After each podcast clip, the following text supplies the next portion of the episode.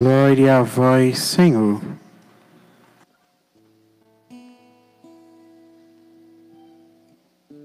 Louvado seja nosso Senhor Jesus Cristo, para Sempre sempre, seja louvado. Dizia assim para mim e para você, nosso Senhor, lá no início do Evangelho: Em verdade, em verdade, eu vos digo: se alguém guarda a minha palavra, jamais verá a morte. Eu vou repetir para você. Em verdade, em verdade, eu vos digo: se alguém guardar a minha palavra, jamais verá a morte. Nosso Senhor aqui de maneira nenhuma está dizendo de morte física, como assim entenderam aqueles que ouviram o Senhor falar naquele tempo. Ele não está dizendo aqui de morte física, porque por essa todos nós passaremos. Mas o que o Senhor está querendo dizer através desta palavra é que aquele que confiar nele, aquele que viver por fé, aquele que guardar aquilo que diz o Senhor a seu respeito, esse jamais morrerá na sua esperança. Esse jamais será decepcionado pelo Senhor. Esse jamais morrerá à míngua, mas será guardado pelo próprio Deus. E no seu tempo, no tempo do Senhor, o Senhor o abençoará, o Senhor lhe trará bênçãos, o Senhor lhe trará graça. Aquele que guardar a palavra do Senhor, aquele que romper em fé e viver em fé, jamais terá sua esperança decepcionada, jamais terá a sua esperança frustrada, mas será alcançado por bênçãos e graças da parte do Senhor. Foi isso que aconteceu com Abraão na primeira leitura. Eu não sei se você ainda se lembra, porque as pessoas elas tendem a não se lembrar da primeira leitura. Por isso que o padre, sempre nas pregações semanais, o padre tende a falar um pouco mais e a se deter um pouco mais na primeira leitura. Muitas pessoas me perguntam isso e estavam me perguntando ainda há pouco, lá no meu privado, padre, por que, que o Senhor deixa um pouquinho de lado o evangelho e fica sempre ali na primeira leitura? É porque quase ninguém se lembra dela. E até mesmo os padres que fazem reflexões diárias no YouTube e tudo mais, eles quase não mencionam a primeira leitura. Foi isso que aconteceu com Abraão. Eu não sei se você conhece a vida desse homem, mas eu queria te fazer conhecer um pouquinho quem era Abraão. Abraão, ele era um homem que andava na presença do Senhor, ele era um homem justo da região da terra de Ur dos Caldeus. E ele era um homem que tinha uma vida estável, ele tinha uma vida a olhos humanos muito perfeitinha. Ele era um homem rico, ele era casado com uma esposa maravilhosa chamada Sara, ele tinha servos em quantidade, ele tinha bens, ele tinha escravos, ele tinha servos, ele tinha tudo aquilo que muita gente gostaria de ter e não tem. Mas faltava uma coisa para que a alegria daquele homem fosse completa: lhe faltava um filho. Ele tinha tudo, mas ele só queria ter alguém para quem deixar todos os seus bens, um filho, e esse filho ele não tinha. E eu imagino que o coração dele vivia uma certa frustração.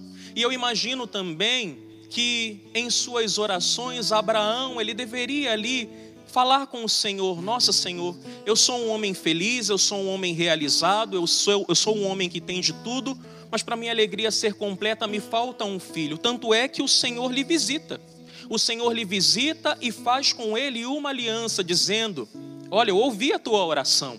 Eu sondo o teu coração e eu sei que ele está angustiado por não ter alguém para quem deixar tudo isso, para não ter, por não ter alguém para chamar de seu filho. Eu contemplei a tua oração. Eu contemplei a angústia do teu coração e preste atenção, Abraão, eu vou fazer muito mais do que você me pede. Eu vou te dar muito mais do que você quer receber. Eu não vou te dar apenas um filho, mas eu vou te dar uma descendência tão numerosa quanto as estrelas do céu e quanto os grãos de areia que existem na praia. Eu só vou te pedir uma coisa, Abraão. Guarda a minha palavra, confia em mim e faz aquilo que eu vou te dizer e faz aquilo que eu vou te ordenar. E disse o Senhor: sai da tua terra, da tua parentela, junta tudo que é seu e vai para o lugar aonde eu te vou indicar.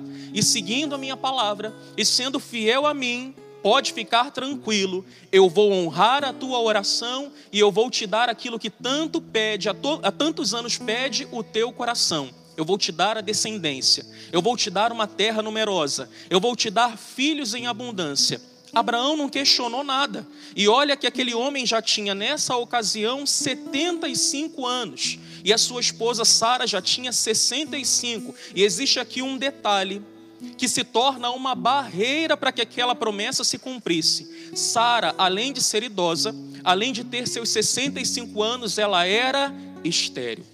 Ela não poderia gerar filhos, mas o Senhor prometeu e haveria de cumprir. Só pediu de Abraão fidelidade. E sabendo Abraão quem era o Deus a quem ele servia, ele não quis saber de absolutamente nada. Ele não perguntou nada. O Senhor mandou ele fazer, confiando cegamente no Senhor, ele juntou o que era seu e caiu fora. Para onde é que Abraão estava indo? Ele não sabia. Deus não deu detalhe nenhum. Deus não disse quanto tempo ele ia caminhar. Deus não disse a quantos quilômetros ele dali ele teria que se deslocar. Deus não disse nada. Deus apenas falou: sai daí, junta o que é seu e vai para onde eu te indicar. Confiando no Senhor e guardando a fé naquilo que o Senhor havia lhe prometido, Abraão ele toma sua esposa e ele vai. Ele parte. E chegando no lugar, Deus fala: estabelece aí a tua casa e a partir de agora eu começarei a te abençoar. Só que quando Abraão chega com a sua esposa e as suas coisas na terra onde o Senhor havia indicado, ele não recebe de imediato a bênção. Ele não recebe de imediato tanto o filho quanto a descendência prometida pelo Senhor. Abraão ainda precisaria confiar no Senhor e guardar a sua fé por mais 25 anos. Imagina, um homem de 75 uma mulher de 65 e estéreo ainda ter que confiar e guardar a sua fé por mais 25 anos. E eis o que Abraão faz. Abraão sabia quem era o Deus a quem ele servia. Abraão confiava no Senhor. Então ele espera e espera e espera. Claro que ele derrapa ali, a sua esposa derrapa pelo meio do caminho. Padre, a esposa dele derrapou. Ele derrapou, não vou dizer para você não. Vai pegar a sua Bíblia a partir de Gênesis 12, se você não conhece, e vai lá dar uma olhadinha. Mas eles esperam.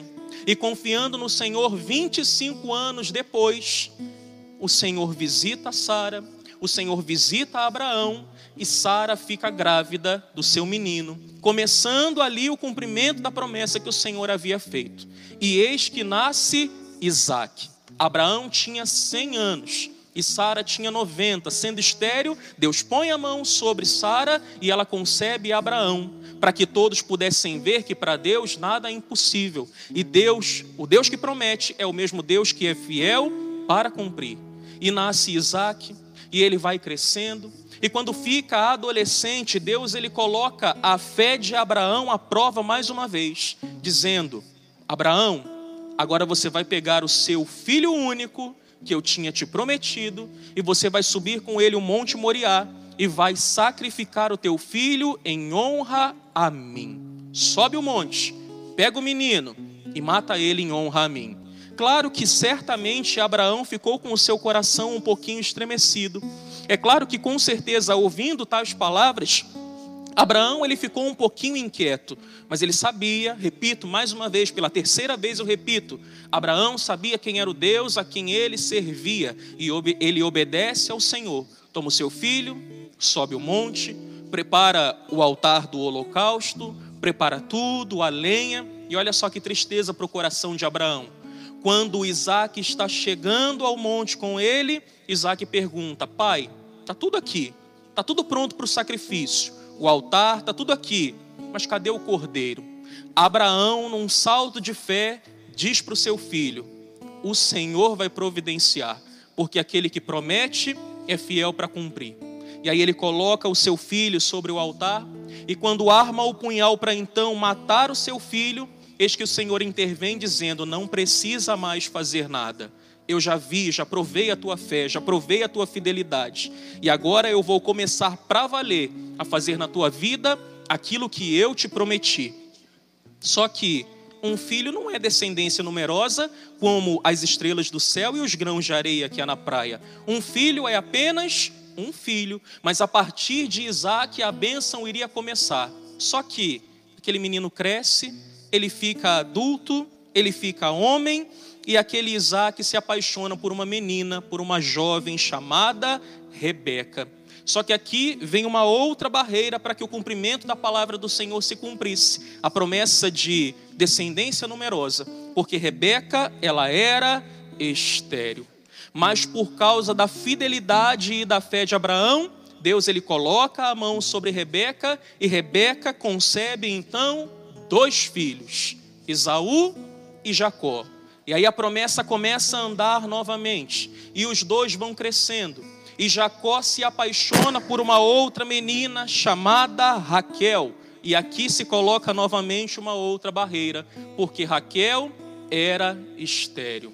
Mas por causa da fidelidade de Abraão, por causa da fé de Abraão, Deus estende a sua mão sobre Raquel e Raquel fica grávida por graça de Deus. E ela concebe junto com Jacó a José. Tudo isso por quê? Por causa da fidelidade de Abraão e da fé de Abraão. O que eu quero dizer para você, e agora eu já me encaminho para o final, é o seguinte: se Deus prometeu, não tem ninguém que pare essa promessa. Não tem ninguém que se levante e impeça a Deus de fazer o que ele prometeu. Se ele prometeu, ele vai cumprir.